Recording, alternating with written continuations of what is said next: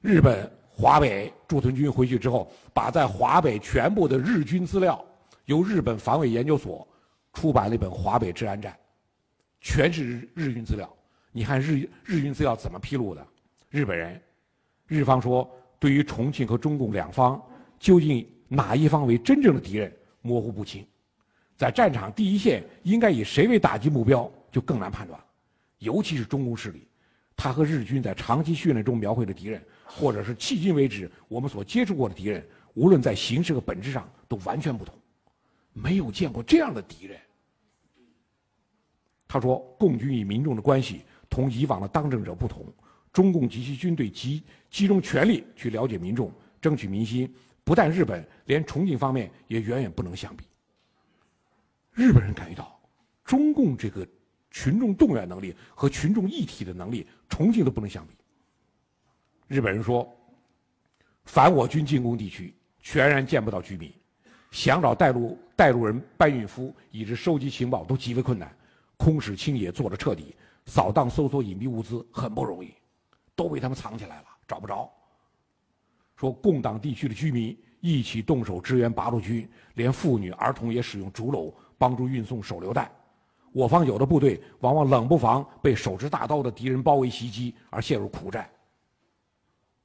这是日本人对共产党的评价。还有这么生龙活虎、这非常生动的评价，叫他们写了：两名特务人员捉到当地居民，令其带路。当接近敌村时，带路居民突然大声喊叫：“来了两个汉奸，大家出来抓呀！”冈村支队的一个中队当脱离大队主力分进之际。带路的当地居民将其带进不利地形，使我使我陷于共军的包围之中。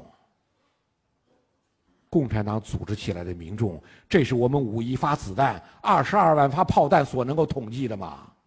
当国民党在统计自己到底有多少东西的时候，你看共产党在干什么？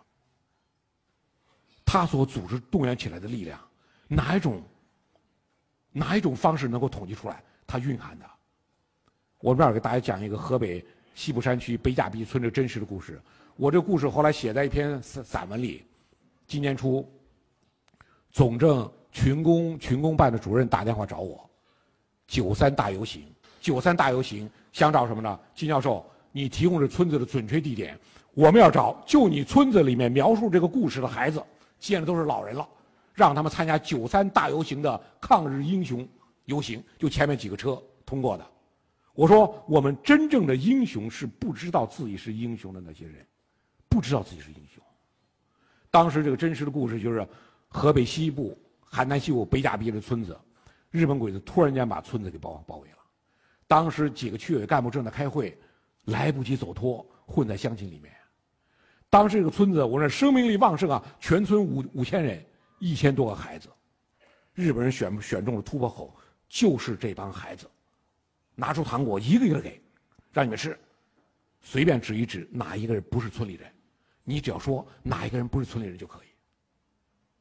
后来我们问了这些老人呢，孩子们那么多孩子，没有一个接糖。日本人把你手掰开，你不接，把糖硬塞进去，手像火推火炭一样把糖推出来，重新转上，鬼子糖掉在满是灰土的地上。我们后来当时后来问了这里村子里的孩子，都是老汉了呢。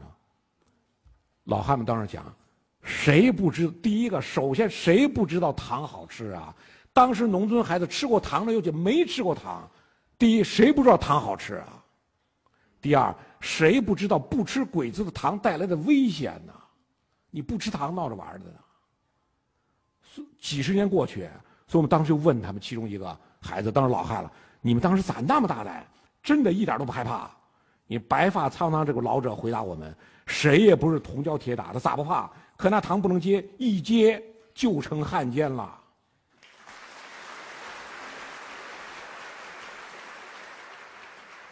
这个绝不是高深的理论，高深的辉煌的理论，朴实像棒子面窝头一样的理论。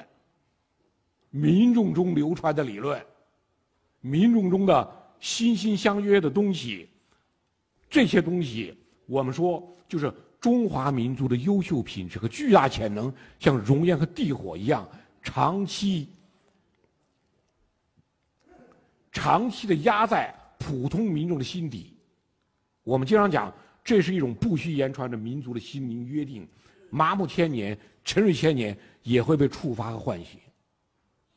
共产党的职责和任务就是触发唤醒。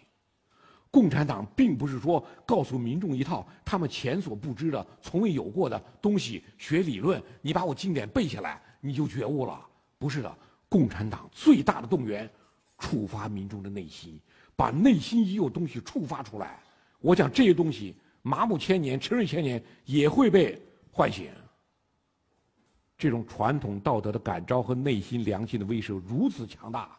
以致日方狂飞的狼狗、上膛的三八大汉无可奈何。